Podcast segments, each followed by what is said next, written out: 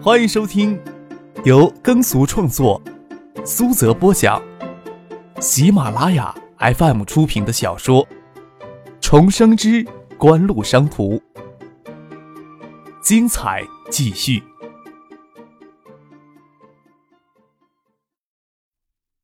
第二百九十五集。孙锦萌无奈的叹了一口气，不跟张可跳最后一曲，只怕不好下台。众目睽睽之下，还不能难为他。看着自己爸爸抱胸站在一旁乐不可支，好像一点都不介意自己的女儿给人家欺负，真是气死人了。跳就跳。孙锦萌恶狠狠地将张克手里的支票咬过去，那神情就想让张克吃进去一样，却十分的野性。张克不便多动。多站在原地配合孙锦萌的舞姿。孙启萌这时候，他将他身后的舞蹈基础尽情的发挥出来。虽然要迁就张克，连业余选手都算不上，还不能动他的家伙，还是将他的性感、热情、浪漫表达的淋漓尽致。舞姿柔美而缠绵，时而热烈欢腾，将女性之美舒展的表现到极致。一曲舞毕，孙启萌挑衅的看了张克一眼，将衔在嘴里的支票放进捐款箱里。张可这家伙虽然说站着没怎么动，但是已经是满头汗水，张着口喘气。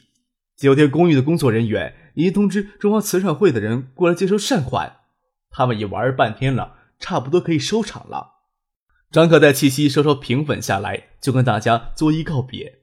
一个穿着红色罩衣的女孩子走了过来，说道：“是不是只要捐款就能跟你用四国语言聊天？”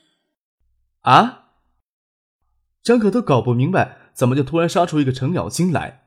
还想解释说时间完了，等下回再玩。孙启萌却抢过来说：“当然可以呀，你赶紧去捐款，他一定会陪你聊天。不过你的法语真的很烂呢。”红衣女孩不好意思笑了笑，将早已准备好的支票拿出来扬了扬。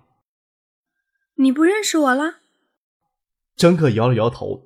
记得上回是到香港的飞机上见过那个清丽大方而热情的台湾女孩子，她跟父亲还帮人家朋友办理出境手续，不过她还是装作没认出来。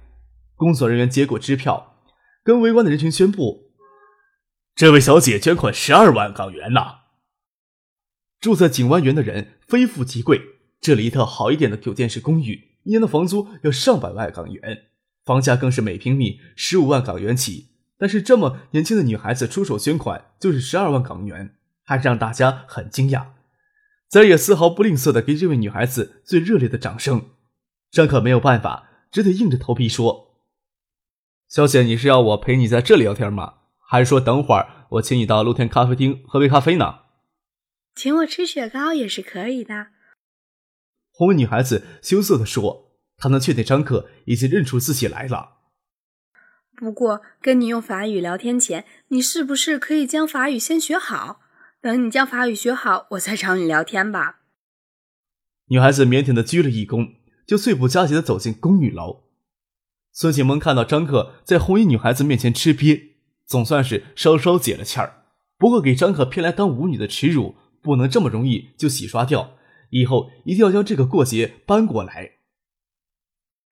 真心话当然不可能玩呀。他也知道我会恬不知耻的胡说八道。要说大冒险，喝下一杯酒，就希望对方做的事情写下来。等两个人将一瓶干红喝完，从对方写下那些事情里挑件自己以为最轻松的事情做就可以了呀。张克在电梯里笑着跟孙尚义、许思解释下午发生的事情。我不知道他会怎么整我，反正我知道他会将我扛在架子上下不了台。估计也是以为我会有骑士精神，不会太为难他。还有可能就是他以为我这个乡巴佬未必知道香港人玩的多疯狂。毕竟两个人喝酒，又不是一群人疯玩。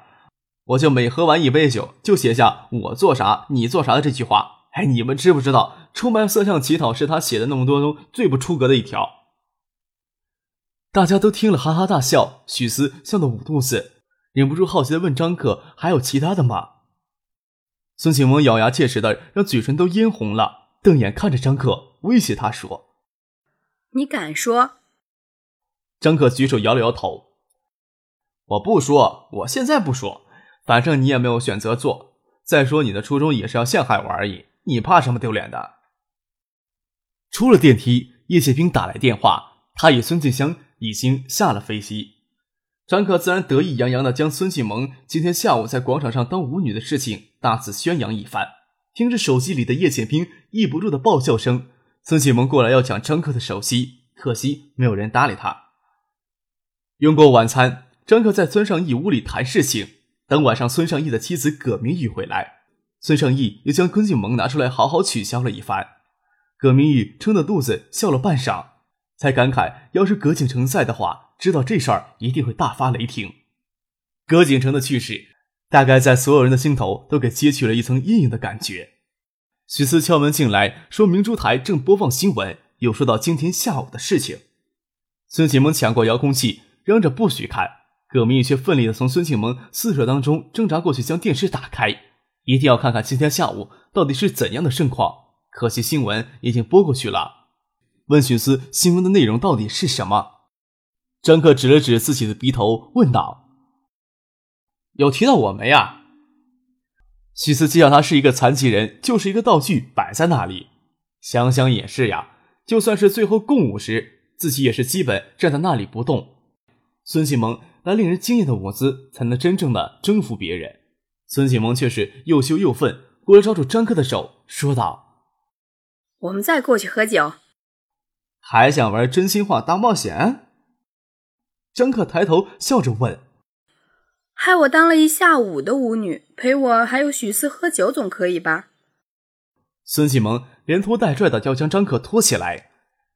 张克无奈的摇了摇头，邀请孙尚义夫妇一起过去喝酒。孙尚义摇摇头说：“你们年轻人在一起就可以了，我还是习惯十点钟准时睡觉的。”孙启蒙转身进到书房酒柜里，拿出两瓶轩尼诗，跟着他爸说：“两瓶酒借我吗？”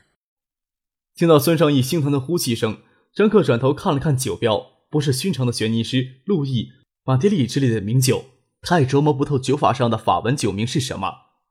酒标上有 XO 标志，那就表明这个酒庄所产的特级酒。孙尚义搬出去住之前的宅子，家具之类的东西并没有全部搬出，搬出来只是做一个姿态而已。不过书籍与酒，他都请专业的公司搬到这间公寓来。这两瓶酒估计是孙尚义多年的珍藏，有这种酒可尝。张克倒不介意给孙庆萌灌醉，孙尚义又犹豫起来。这两瓶他还打算留到某个特殊的纪念日打开来尝一尝呢，也要站起来跟着去喝酒。孙庆萌完全没有可怜他的意思。爸，你不要来了，你这个大酒鬼，你一过来，我们还能喝多少？孙启萌就这样可怜巴巴地看着张克、许思还有他女儿出了房间。许思这间公寓里只有小厅，卧室很宽敞，落地窗台，窗台一角放着矮机与小圆弧形椅。坐在那里，能够看到月光下的大海与岸边的椰树林。在许思卧室里喝酒，气氛比楼顶的酒吧还要温馨。打开慵懒霏霏的音乐，房间门关上，月光洒进来，明亮如旧，人却沉浸在海水里。张可拄着拐杖，拿来水晶脚杯与开瓶器，分别倒满三个酒杯。三人围着矮机而坐。要是老爷在，发生今天下午这样的事情。回去铁定要会给大训一顿，有些即使想叛逆一些，心里还是有阴影的。孙启萌感慨了一句，接着脸色就变了，恶狠狠地盯着张可。不要以为这件事就这么算了。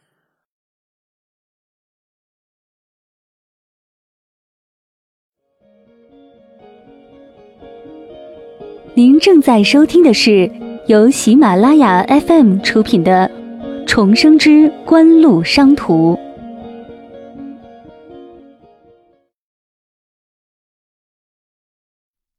张克合掌拜拜，嬉皮笑脸的说：“愿赌服输，你可要记得啊！我今天募集到的善款可比你要多呀！你要记住，我还可以要求你做一件事儿呢。”那不公平！我赢过你，又没有什么条件。没什么公平不公平的。谁让你那么自信呢？认定自己不可能输给我啊！张克悠然自得的举着酒杯。你要是硬赖掉的话，那我也没办法。孙启蒙咬着嘴唇，跟张克纠缠这个话题，一辈子都找不回这个过节。他以后可以名正言顺的赖掉呀。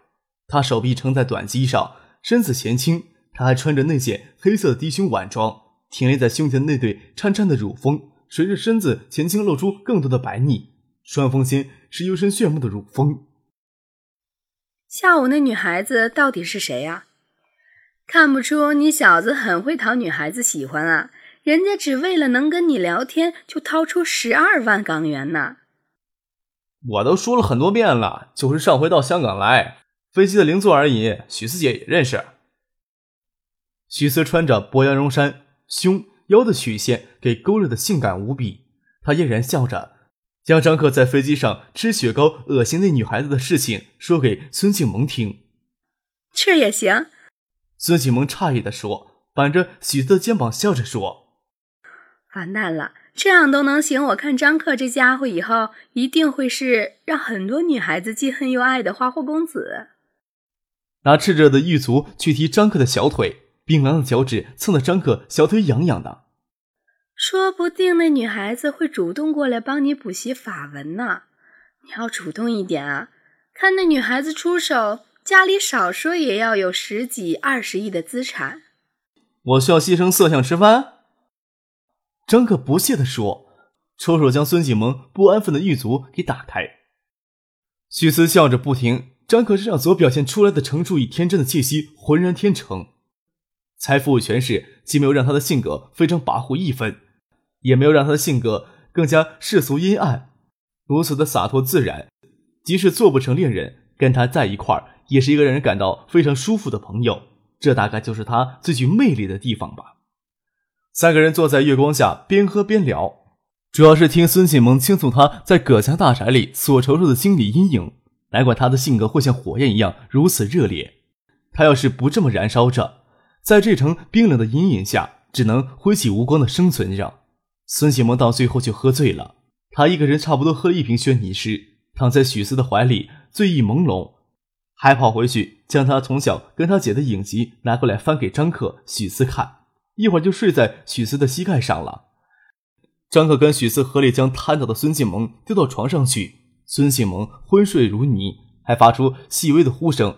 张克无奈的笑了笑，再去与许思月下小酌，也不担心孙静萌会醒来，将许思搂在怀里。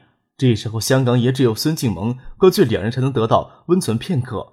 许思酒量很小，张克也差不多喝下了一瓶，到最后却是他躺在许思大腿上，一起看着窗外的月光，昏昏沉沉，不知何时睡去。半夜醒来，有些头疼。他将许思搂在怀里，背后还压着一个娇软的身子，感觉她的乳房紧贴着自己的脊背，乳房很饱满，那触感的弹性让人心惊肉跳，魂荡神怡。一只玉有色的白臂肩膀搁在自己腰上，鼻端传来两种截然不同的女人香。许思的气息就如窗外的月光照在他寂静的脸上，孙庆文的气息就是那样的炽烈。张克一直梦想着什么时候能跟两个绝色的女人同床共枕。一不小心就成了。张克小心翼翼地将孙庆萌那条玉有似的白嫩手臂轻轻拨开，从两个女人暖香温浴似的夹抱中坐起来，还有月光落在床上。看来自己睡着没多久，也不晓得许思怎么将自己拖到他跟孙庆萌之间了。转头看了一眼，原来是孙庆萌睡相太差，她的黑色褶皱裙摆已经掀到了腰际，穿的正是镂空的白色蕾丝裤衩。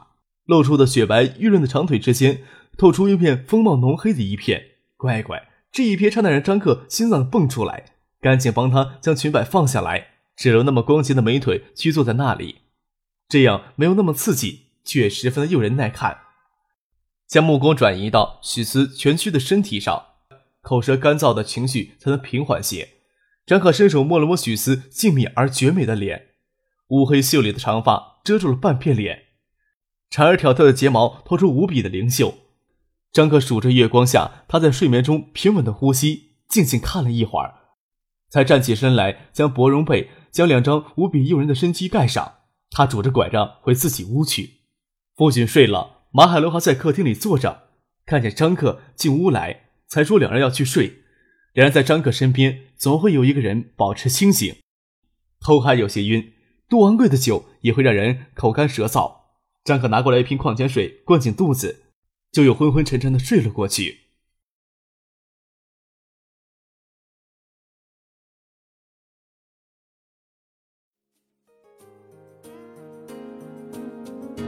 听众朋友，本集播讲完毕，感谢您的收听。